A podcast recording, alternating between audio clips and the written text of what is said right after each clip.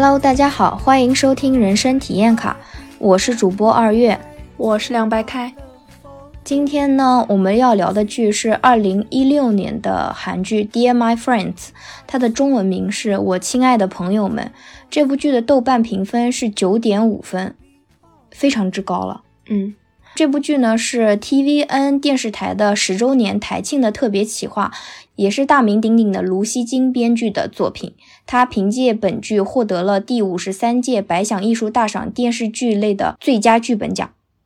这部剧呢也成为了卢编的代表作。他的其他作品还有《没关系是爱情啊》。Leave 那年冬天风在吹，然后最近的一部作品呢是我的蓝调生活。Dear My Friends 这部剧呢是一部极其难得的聚焦老年群体的一个剧集，它温柔生动地展示了一群明媚鲜活的生命，在经历了蜿蜒曲折的人生旅途之后，如何面对自己的衰老，如何面对生活的苦与乐。其实，在我们的社会中，老年人是一个日渐庞大但却容易被忽视的一个群体。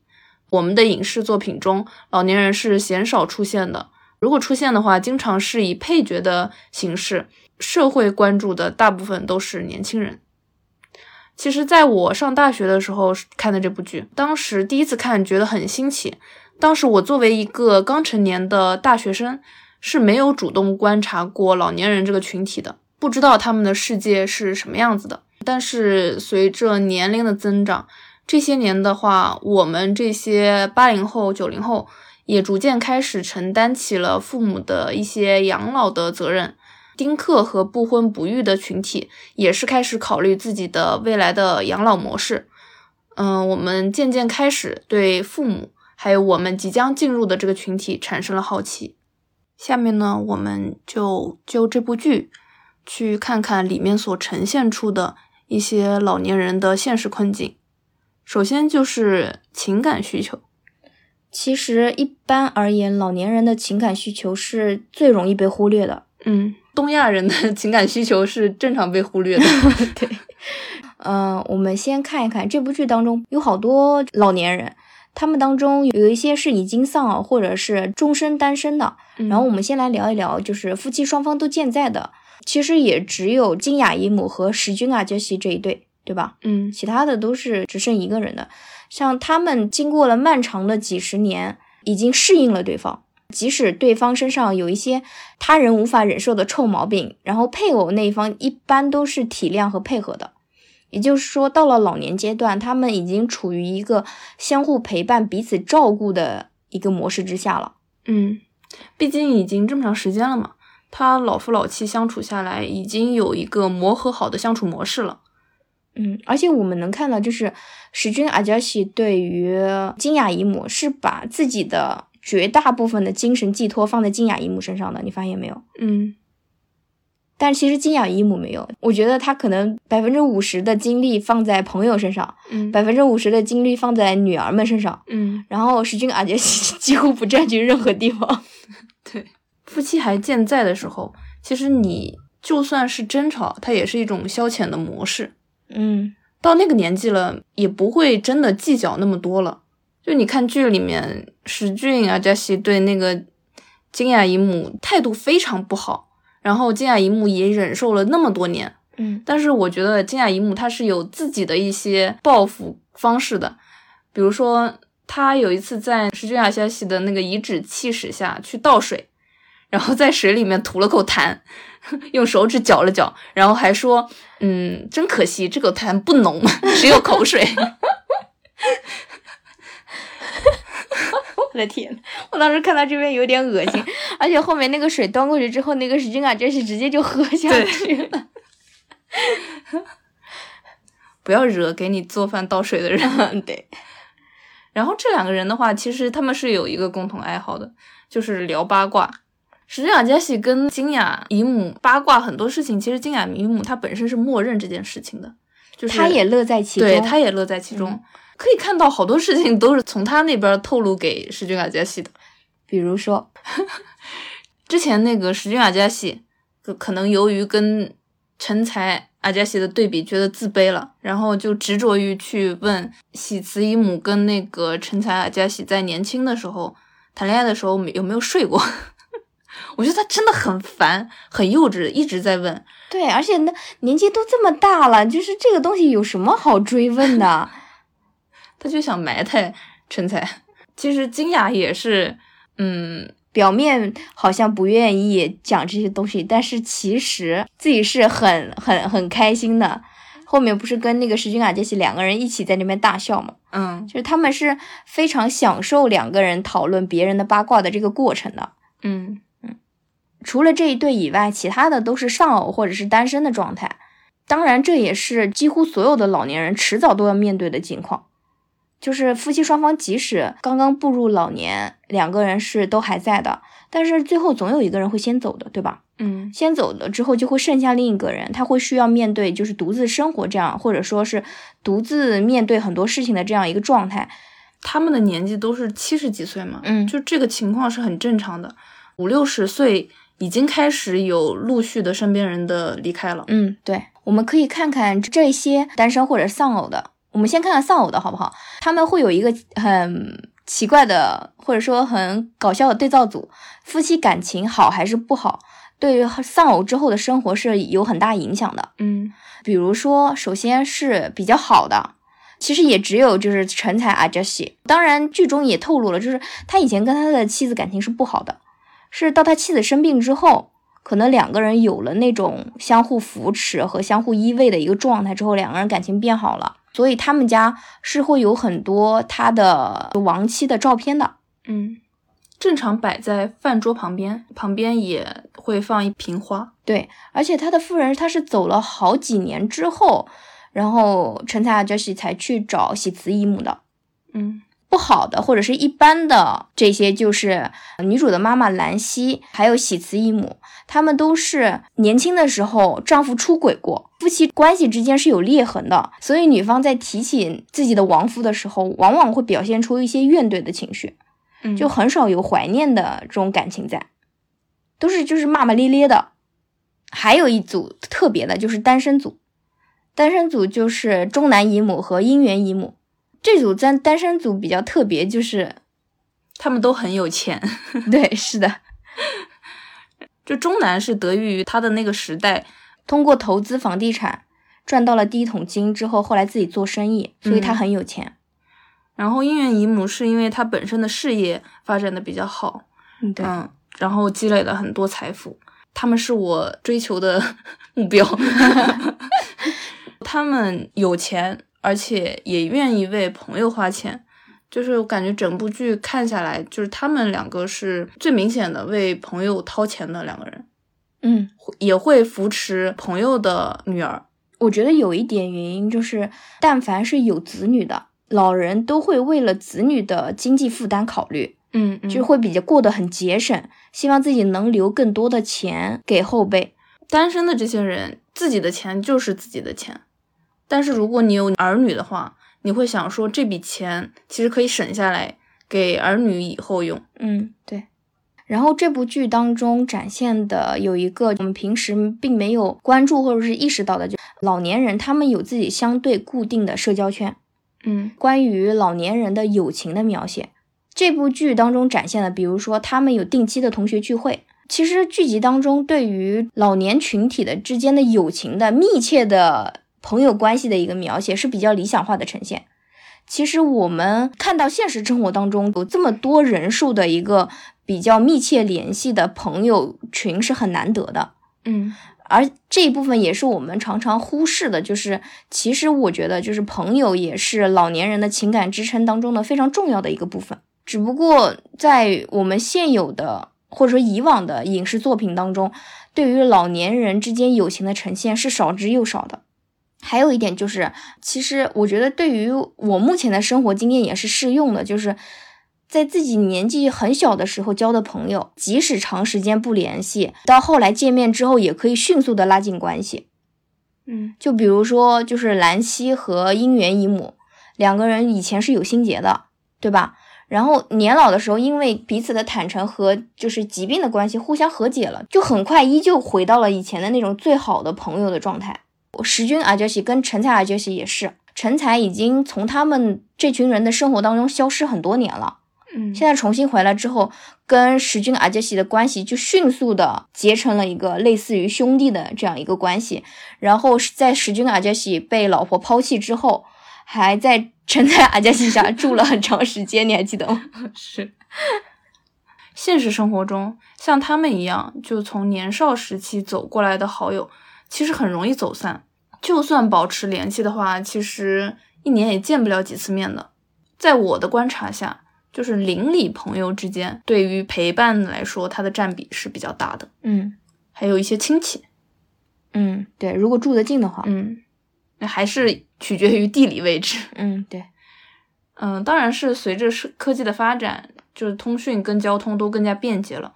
其实我们的父母这辈，相较于我们的祖辈，已经有了一定的改善。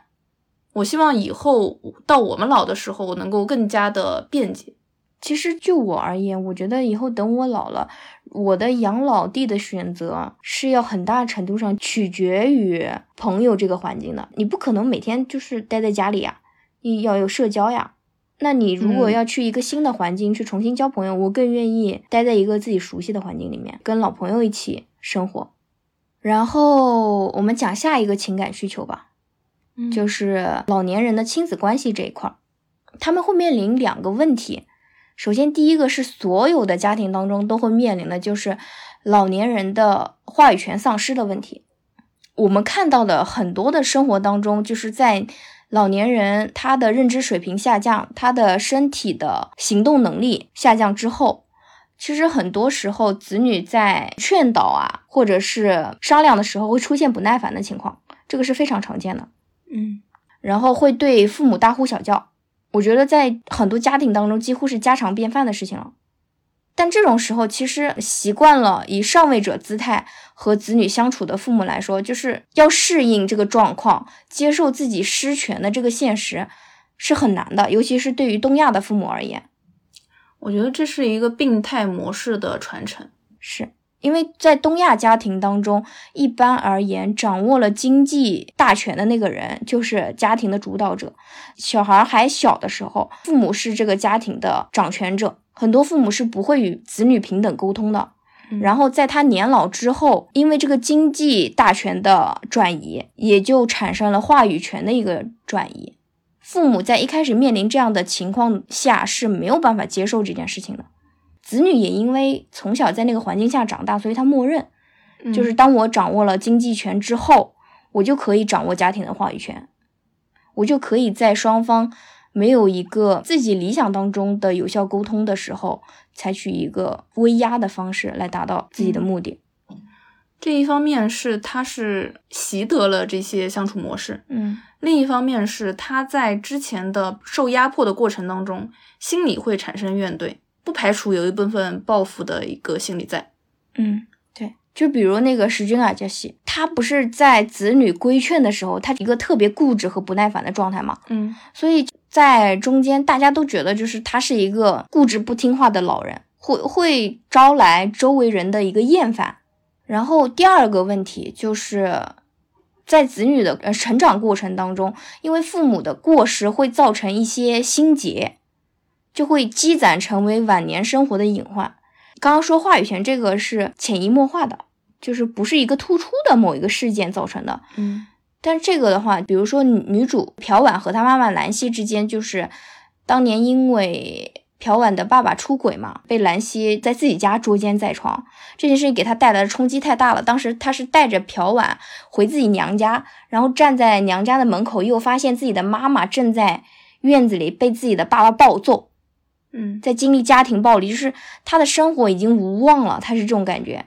他和他的孩子已经没有地方可以托付了。嗯，对，所以他选择自杀，然后他又不舍得把女儿留在这个世界，所以他就选择了给朴婉喂掺了毒药的养乐多，对吧？然后这件事情就成为母女之间讳莫如深的一个心结。其实这件事情我也想聊一聊，就是为什么东亚的父母觉得自己对于子女的生命是有生杀予夺的权利呢？兰溪确实是他的，他觉得他是生活无望了，但是他是凭什么觉得自己可以决定，可以拉着女儿跟他一起走呢？你知道吗？我们国内也经常会有那种就是社会新闻，嗯妈妈因为经历了一些让人绝望的事情，然后决定自杀，带着小孩一起自杀了。这种新闻不是一两个，非常普遍。我觉得一方面是他们不将子女看成一个独立个体，然后另一方面的话，我觉得可能是有一种心理在，觉得这个孩子没了他会过过得很不好。嗯很多自杀的那些，可能他对整个世界是失望的，他可能会以自己的视角去带入儿女去这么想。嗯。然后这部剧当中，金雅姨母和收养的那个大女儿，关于结婚的时候，大女儿出嫁了，当时金雅姨母跟身边的人说，就是女儿终于嫁出去了，自己就可以轻松了。这样的言论给女儿听到了，女儿觉得就是对于母亲来说，自己始终是一个负累。嗯所以造成了两个人之间的局语，嗯只是大女儿一直没有说而已。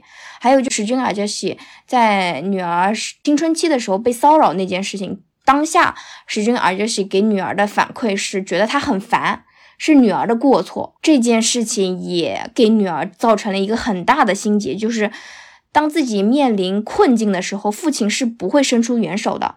嗯父亲只会将责任怪罪到自己头上，这个也是他们父女之间产生的一个心结。这两个心结就直接导致了大女儿在被家暴之后没有向自己的父母求助。嗯，还有一个原因是，大女儿在结婚一开始的时候就有向母亲去倾诉，说自己的丈夫好像非常暴躁，嗯，对，脾气不好。金雅姨母就跟她说，就男的都是这样的，就你忍一忍就过去了，没有必要大惊小怪。嗯，是那个年代的女性的想法。嗯我觉得也有一个部分原因，是因为石君阿娇西就是这样的，他就是一个暴躁的，对于妻子非常暴躁的人，嗯但他没有严重到家暴的程度。嗯，不至于动手。对，所以金雅姨母可能就觉得，就是大女婿可能就是石君阿杰西那个状态，所以他觉得不是什么大的问题。嗯这些心结会造成亲子之间的沟通障碍，所以有一些，比如说父子啊，或者是母女之间，他们表面是和谐的，但实际上他们的心理距离并没有那么近。就比如说我的真正的一些切身的细微的感受，我是不会和我的父母诉说的。我之前在网上看到一个帖子，我觉得就描述的挺形象的。嗯就他是说，你就积攒了一堆问题、一堆烦恼，想要倾诉，然后你去找你的父母说这件事，就好比你在一个煤气泄漏的屋子里面点了一根烟，想要冷静一下。我觉得描述的挺好的。嗯，这是我们从这部剧当中看到的老年人和子女之间的一些亲子关系方面的一些问题。其实我觉得都是蛮有代表性的。对吧？嗯还有就是，我看了这部剧之后，我有一种恍然大悟的感觉，就是老年人他们也是有恋爱需求的，嗯，就是情爱这方面。这个里面其实有三对，第一对是喜慈伊姆和陈才啊杰西，这两个人都是丧偶的，嗯然后两个人是年轻时候彼此的一个初恋，然后在他们老年时期形成了一个黄昏三角恋。老年人其实也是一样的，他们还是有很多幼稚的想法，嗯比如说在三角恋的过程当中，中南姨母会吃醋，然后 会有一些小的心动，自己的一些想象。我觉得这个跟年轻人跟我们是没有什么区别的。嗯然后黄昏恋会面临的一些问题，其实这个剧也有涉及到，但是冲突没有那么强。嗯嗯，首先就是喜慈伊姆对于自己这么大岁数还恋爱这件事情，他是有耻感的。嗯然后就是喜慈的那个小儿子是不待见陈才雅加西的。对，就是一般子女对于自己父母的黄昏恋，一般都是不接受的，嗯，就是很难接受，或者是甚至会激烈反对的一个态度。这个剧里面就是拍的冲突就相对平和，也很快解决了这些问题。嗯但是现实生活当中，耻感的来源很多都是周围环境的不认可，嗯，会说三道四。对，然后子女反对，一方面也是因为怕这些传言，嗯，然后另一方面也是 有财产纠纷问题。嗯我觉得，对，我觉得子女不接受还有一点就是，嗯、在传统的家庭观念当中，他们都觉得父母是属于对方的。嗯，应该忠诚。嗯，对，嗯，有很多人对自己的情感没有洁癖，但是对父母的感情状况是有洁癖的。我觉得他们怎么说呢，还是只为自己着想，他们没有站在父母的角度去考虑。嗯就是这么大岁数了，你子女也没有一直在身边陪伴，他们要怎么去度过这么漫长的岁月？对他们也不上班。嗯，第二对的话就是姻缘姨母和她的一个前夫，其实到最后表现的两个人都非常相爱的样子。我觉得更多的是她的那个前夫在临终前想要弥补一些遗憾，而不是真的有多爱。嗯，对我第一次看我已经记不清当时是什么样的感受了，应该也蛮感动的。但是我第二次看、第三次看，我就觉得，就是我自己的恋爱观念是，如果你真的爱，那你就去付诸实践。姻缘姨母的前夫是因为自己的前妻以死相逼，所以才跟姻缘姨母离婚的。最后那个他的前夫不是走了吗？就是回美国了吗？他才知道那个前夫原来三十年前就跟他的前妻离婚了。那问题是，你离婚之后为什么没有来找你的挚爱姻缘姨母呢？就是姻缘姨母不是有两段婚姻吗？我觉得在姻缘姨母婚姻持续期间，他不来，我是可以理解的。嗯但是因缘姨母离婚之后，有一段时间了吧，嗯他也没有及时去联系。嗯，而且因缘姨母是一个演员，她是一个名人，嗯所以想要知道她的婚姻状态或者说情感状态，并不是一件很难的事情。嗯。第三对呢，就是兰溪和她的年下男友。就是那个吉他帅哥，对，嗯，我觉得挺正式的。他们那个年纪也是也是喜欢看年轻帅哥的。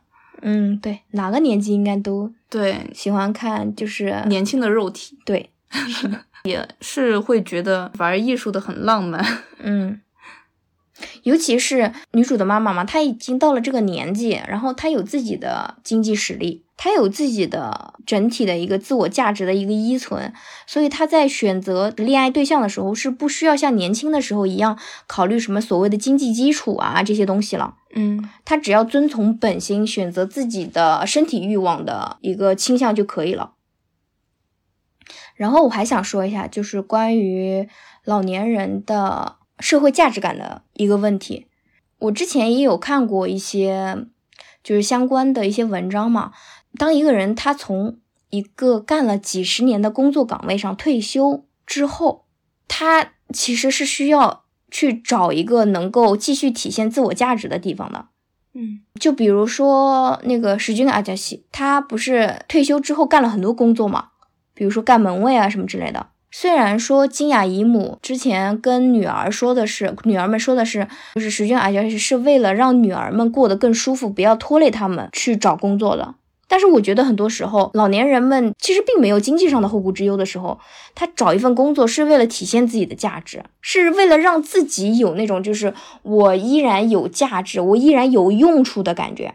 嗯，石俊雅佳琪跟那个金雅姨母他们家其实条件可以了，就是有一栋他们在住的一个房子，然后还有另一栋还在他们名下的一个收租的一个房子，嗯，这个我觉得可以维持他们日常的一个生活了。嗯，就算后期产生一些重大疾病，把那一个房子卖了，也是可以养老的。而且石君阿加西还有退休金。几个儿女的生活也都还不错。对，还有一个就是金雅姨母，她不是在日常给女儿们打扫卫生嘛，这个是收费的。嗯 对，虽然她说的是就是要攒钱自己用啊，包括旅行啊什么之类的，但是我觉得你看他打扫的那个过程中，他是乐在其中的。嗯以上呢是我们从这部剧当中看到的普遍的老年人的情感需求。然后这部剧当中有一个特例，就是我们的金雅姨母。嗯、金雅姨母呢是罗文姬女士演的。她在剧集的一开始就表现出了自己和史君阿杰西的环球旅行的一个期待，但是史君阿杰西在金雅姨母面前都是一个暧昧的态度。回避。对，他后面甚至都直接拒绝了。中间有一个插曲，就是金雅姨母的妈妈在海边去世了，这一段真的是我们都是哭成泪人吧。嗯其实想想，就是老人家在那个时候应该是幸福的，因为他离开了他躺了七年的病床，来到了自己喜欢的广阔的海边，和女儿在一起，是在温柔的海风当中离开的，而不是在那个冰冷的病床之上。这边我想讲，就是金雅姨母的妈妈是有很好多个孩子的，但是主要的疗养院的费用都是由金雅一木去承担的。嗯，然后葬礼上应该是金雅一木的弟弟，对，哭哭的哭天抢地。就真的是，嗯，很虚伪，对，非常虚伪。然后还有就是金雅一木，他一直想带自己的妈妈出去玩，但是他本身因为家庭还有他子女需要他去帮扶照顾，一直没有时间能够跟他的母亲一起出去玩。你想想，韩国就那么大点儿地方，带一个老人出去玩，可能只要一天半天的时间，他都拿不出来。还是在最后。疗养院的看护人员跟金雅姨母说，她的妈妈最近状态可能不好，可能一个月就要去世了那种状态，所以金雅姨母才挑了一个风和日丽的日子，和自己的母亲一起外出。对，然后妈妈的死呢，就是推了金雅姨母一把。从她跟石君阿娇西结婚不久。就已经有了夫妻两个人的世界旅行的一个规划嘛。他跟那个喜三阿姨在一起的时候，也经常一起看他的那个人生电影，就是《末路狂花》这部电影。他还为此特地学了驾照。他真的就是有在狠狠的期待这个世界旅行。但是石君雅杰西最后就直接露出真面目，就说不去。在看清了丈夫的真实面目之后，金雅姨母就毅然的离开了那个家，在外面租了房子独自生活。金雅姨母她还是很厉害的，虽然她一直吃石俊阿加西给她画的饼，对，但是她自己也是心里有数的。嗯嗯，她的朋友问她说：“如果是俊雅佳琪不带她去世界旅行怎么办？”他说：“那我就自己去。”嗯，对，比如说挣钱，比如说考驾照，她一直在为此做准备。嗯，所以这部剧当中，我最喜欢金雅姨母。嗯，之前不是聊起。金雅姨母的妈妈的时候，她不是说的吗？说妈妈的愿望就是死了之后变成一只鸟。嗯，我觉得就是他离开原来的那个家庭，自己生活，跟朋友一起过，做一些自己爱做的事情，他已经变成一只鸟了，他已经在自由的生活了。以上呢就是剧中所呈现出的老年人的一些精神需求嘛。然后下面我们想聊一聊现实因素，就是每一个老年人都要面对的健康的问题。因为你的年纪大了，你的身体绝对是会不听使唤的。我现在都觉得我的身体开始有点不听使唤，嗯，不如前几年了。对，然后首先第一个就是行动不便的问题，我觉得最明显的就是体力的问题。嗯，比如说喜慈姨母从国外回来，坚持自己拎行李箱，站在机场大巴里，想要站着回去，但是你能明显感觉到他是非常吃力的。嗯。然后还有就是大脑功能下降带来的一个认知停滞的问题，就年纪越大，你就越不想改变自己的既有认知。嗯，对，很难接受新事物，学东西也会很慢。首先就是你跟孩子之间、跟年轻人之间会有很多观念上的冲突。嗯，然后老年人就是因为自己一路走下来，感觉这样做没问题，然后就坚持自己是对的。对，就是经经验主义嘛。但是他们不知道这个时代已经改变了，除了观念，还有就是一些科学信息的一些接收。比如说我在医院的时候，经常会看到老年人不遵循医嘱，嗯，自己想干什么干什么，导致一些就比较麻烦的后果嘛，嗯，然后他们的子女会冲他们大喊大叫，就已经没有办法讲道理了，嗯，老年人的困境也是由于被社会发展抛弃吧。导致现在一些出行和就医都非常困难，难以独自完成。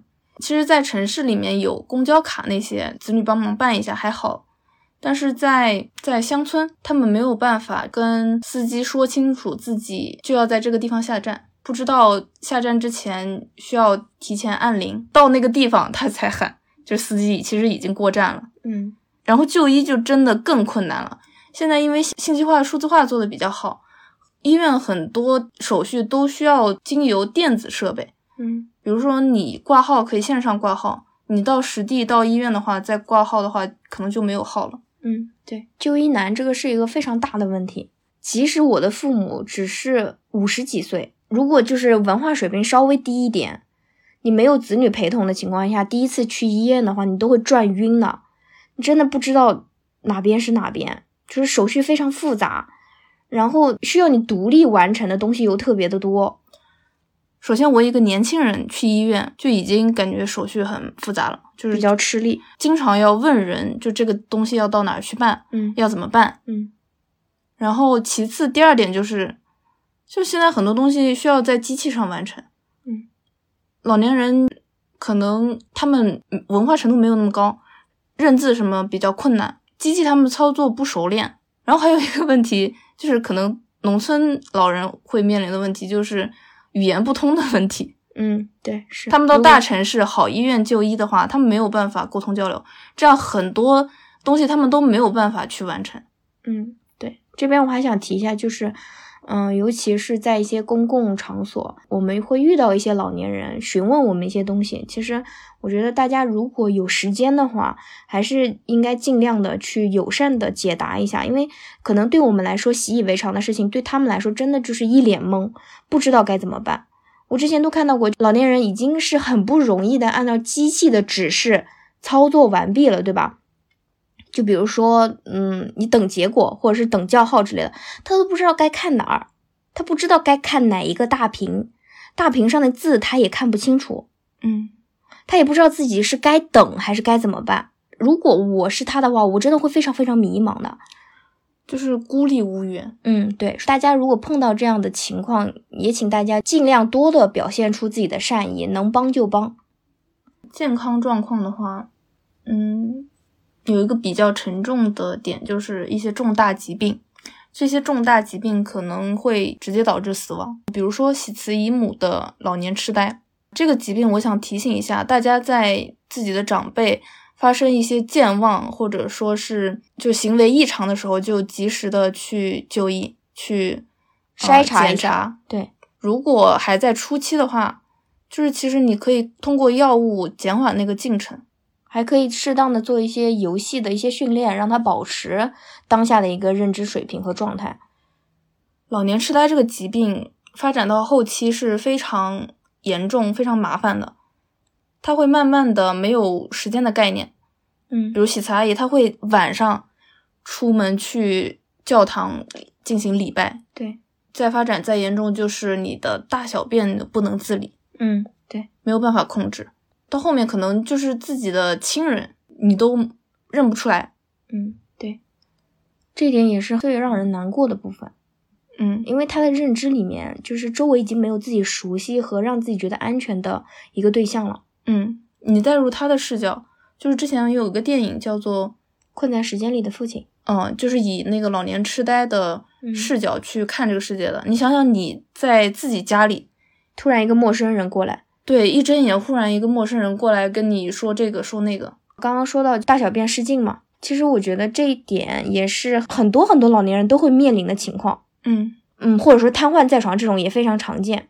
其实我觉得这一点除了肉体上的痛苦之外，还有一点就是因为他没有办法控制自己的排泄之后，会涉及到一个自尊心崩塌的问题。嗯，很多老人在刚开始遇到这种情况的时候，他是没有办法接受的，他的齿管。会无限的放大。如果是配偶还好一点，如果你是需要你的子女去帮你处理这些事情，绝大部分人在一开始是是没有办法接受这个事情的。特别是如果你的子女跟你不是同一个性别，就会更加的尴尬。嗯，你没有办法避免这种事情，这是每一个面临这些问题的老人和主要照料者都必须要面对和学习的一个课题。而且，比如说瘫痪啊，比如说大小便失禁啊，这种也是会极大的影响老年人的生活质量的。嗯，老年人的现实困境当中还有一个，其实这个里面提到的不多，就是经济状况、老年贫困的问题。其实也就是一个比较配角的角色，棋子一幕。嗯，他属于一个就晚年经济状况不佳的这么一个情况。他的贫困有提到说是因为儿子引起的，也可以看到他的孙女是由他抚养的，一起住在半地下的屋子里面，做着一个不太体面的工作，就是在舞厅做一些接客和那个活跃气氛的工作。嗯，他对这个是怨念很深的，嗯，每次聚会都会抱怨自己的命运不公，就有一种类似祥林嫂的这么一个形象。其实女主的外婆，双方外婆，她其实也是属于老年贫困，但是她由于有女儿可以依仗一些，所以日子还能过得下去。她的贫困是因为自己的儿子出了事故残废了，然后还有丈夫年纪大了之后生病，就是这两个人所带来的医疗方面的一个负担是非常重的。嗯，然而他们就是双分，然后和她的丈夫以及儿子，他们三个人的经济收入只有务农这一项。嗯，所以这一大家子长时间吸他女儿的血。其实老年贫困这个，我最近好像还看见上热搜了，就是大家有在讨论这个事情。我觉得他挺无解的，就老年人他到那个岁数了，就身体条件各方面的条件已经不足以支撑他去做一个薪资水平相对较好的一个工作了，收入来源有限。然后现在的社会保障系统也不是说一时就能把这部分人托起来的。嗯，对。然后他们一旦生病，会快速的拖垮他的经济状况。嗯，虽然说我们现在国家是有一部分兜底的，就比如说，嗯，城镇职工的话，不是会有养老嘛？然后农村的话也有那种类似农保之类的，嗯，医疗，但是这个作用也是有限的。以上呢，就是我们在这部剧当中所见的老年群体的现实困境。下面我们想聊一聊老年人的赡养的问题。我们能够看到的就是赡养责任的主要承担者一般是两个方面，第一种就是由子女来负责赡养，第二类就是由专业的养老机构具体承担起养老的一些活动。啊，首先我们来讲一讲子女赡养这个事情吧。在刚刚进入老年阶段的时候，其实大多数人的身体状况是比较好的，所以一般的老年人都不会离开自己生活了几十年的熟悉的环境。只有遇到了特殊的情况，比如说生病了，才会寻求子女的帮助。所以他们基本上还是自己生活的独居的这样一个状态。到了一定的阶段，子女需要将父母接到自己家中来共住的话，就会有这样一个问题，就是由子女赡养之后，他们就会面临一个迁移到新的环境，就是远离过去熟悉的人事物，然后同时还需要处理和子女以及孙辈的家庭关系这样一个问题，对吧？以及我们之前提到的。丧失话语权的这个问题，嗯，而且还有一个，就是在多子女家庭当中，会牵扯到子女之间互相推诿扯皮的问题，嗯，这个也是我们比较常见的。然后这部剧当中体现出多子女的部分的喜慈异母，但是她比较幸福，就是我们没有看到她的孩子之间有相互推诿的情况。啊，我觉得这个是比较理想化的状态。除了喜慈姨母，还有那个敬爱姨母的妈妈。就他们这两种情况都是多子女当中有一个人撑起了大梁，嗯，对。但是现实生活当中，某一个子女承担了长期的一个抚养义务的话，是会有一些怨言的，嗯，不公平嘛。你像我的外婆的话，当时养老，我记得是两个舅舅轮流养老的，这种情况也是比较就是和谐，是比较理想的一个处理方式。就是大家坐下来谈好，如何更加公平的、更加妥善的将老年人的养老问题解决掉。但是，其实很多家庭当中，就是尤其面临这些利益牵扯的时候，其实兄弟姐妹之间是没有那么和谐和和善的。嗯，对，因为毕竟牵扯到钱的问题嘛，还有精力。你有了自己的小家之后，更多的精力会放到自己的小家上面，而不是 想着。去承担你父母的养老责任，我觉得可能是因为小家对他们来说，他们的投资是有未来回报的一个预期的，嗯，但是对于父母的养老，目前就他们而言，就只是付出。然后我就想来讲一讲我所见到的老一辈当中，大部分的赡养劳动是由家庭承担的。首先，第一个没有那么好的家庭条件；第二个，也是因为他们那辈养老的时候是没有那么多的专业机构给你去选择的。所以，大部分人都会由家庭进行赡养。我所见到的，其实一般主要的照料者都是儿媳妇儿。嗯，这个跟我们传统文化和那个社会性别现状是密切相关的。这首先第一个就是儿子作为所谓的家族血脉和真正的财产的继承者，所以他天然的就负有赡养责任，对吧？嗯。然后我们的。社会的职场环境当中又存在性别不公、母职惩罚这些问题，然后造成了就是一般家庭当中男性的收入是要普遍高于女性的，女性低收入甚至是没有收入，比如说做全职的家庭主妇，再加上嗯所谓的儒家文化，所谓的儿媳要侍奉公婆这样的传统的，所以实际上实施赡养行为的人是儿媳妇，就是她是实际的照顾者。对，而女儿是基于这种嫁娶观念是被排除在外的。就以前啊，女儿的主要的责任不是照顾自己的亲生父母，而是转为代夫行孝，就是她照顾的是她自己的公婆，而不是自己的父母。这个剧中嘛，金雅姨母其实在离开那个家之后。那次是石俊尔加西去找他嘛？金雅姨母跟石俊尔加西抱怨过，就是他自己辛苦服侍，送走了公婆，自己的妈妈却在疗养院当中孤独度日。金雅阿姨对这一点是非常非常愧疚的，她就跟石君尔加西说：“就你是孝子吗？我也是孝女啊。”就是这一点是金雅阿姨人生当中非常大的一个遗憾。嗯，她为了代夫行孝，没有履行自己作为女儿对于就是母亲的赡养的这个责任，就亲自照料这个责任。然后，嗯，自己在情感上对于母亲也是有非常多的亏欠的。随着社会生产力发展，然后社会的性别结构也发生了一些改变嘛。我们现在所看到的是，很多家庭如果有儿有女的话，嗯，基本上是由儿子出钱，然后女儿去照顾，这样的模式还蛮多的。现在，嗯。然后我还看到有，比如说家里有两个儿子，这样的话就会父母双方一个小家庭承承担其中一方，嗯，就老大赡养父亲，然后老二赡养母亲这种模式。对，这部剧当中还有一个特殊情况，就是中南姨母，她不是终身未婚嘛？她虽然是单身，但是她大概率是不用担心养老问题的，就是因为。他很有钱，然后他的产业也是已经说好了，会有两个侄子来继承，所以应该是由他们来为他养老的。这里有个大前提是，他的侄子基本上是由他抚养长大的，而且中南姨母从年轻时期就一路走来，帮了很多他的亲友，给他们出钱出力，抚养了他亲友的孩子们，长期的就从儿童时期建立起的感情，然后再加上去世之后的财产继承，嗯。嗯，是可以将自己的养老问题托付给他的两个侄儿的，嗯，就是而且他们他的两个侄儿目前看来也是比较可靠的人，对。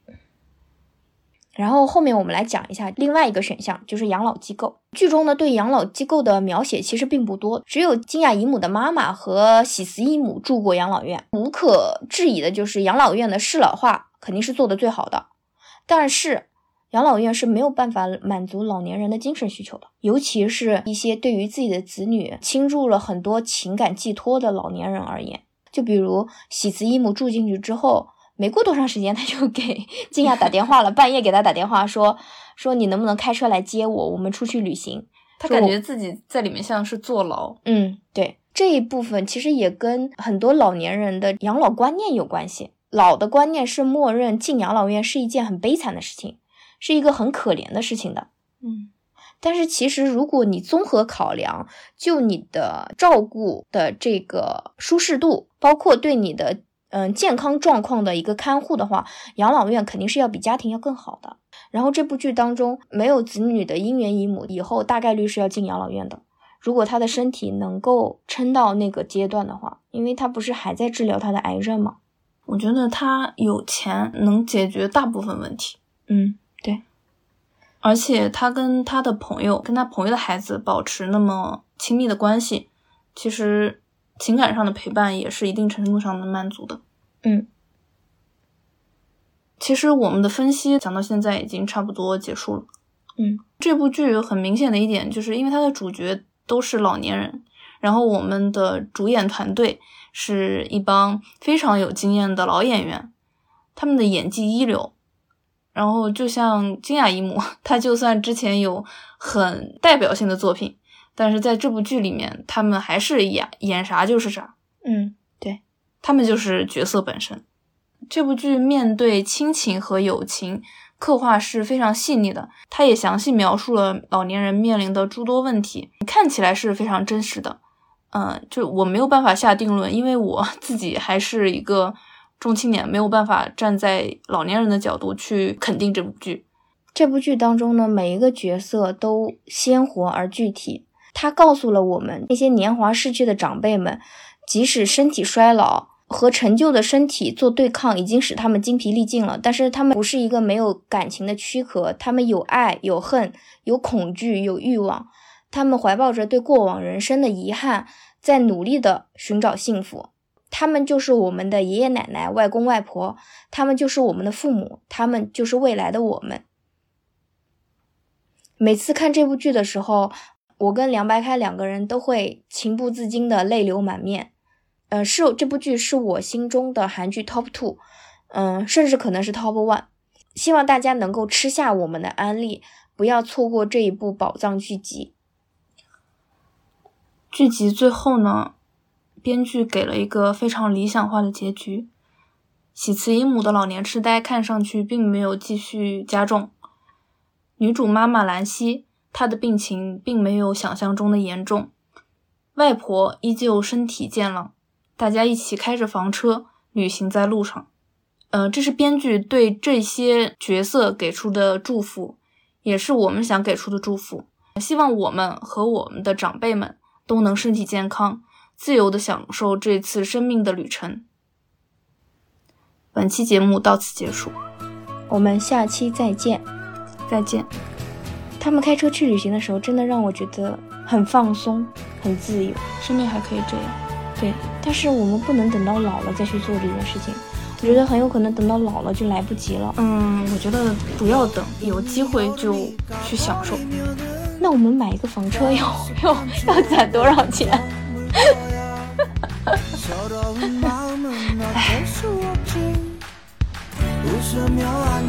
哎。 그래도 난 네 곁에서 함께 해줄게. 외롭진 않을 거야. 손잡고 떠나요 라라라라. 어디로 갈지는 모른대도 얼마나 좋아. 내가 곁에 있으니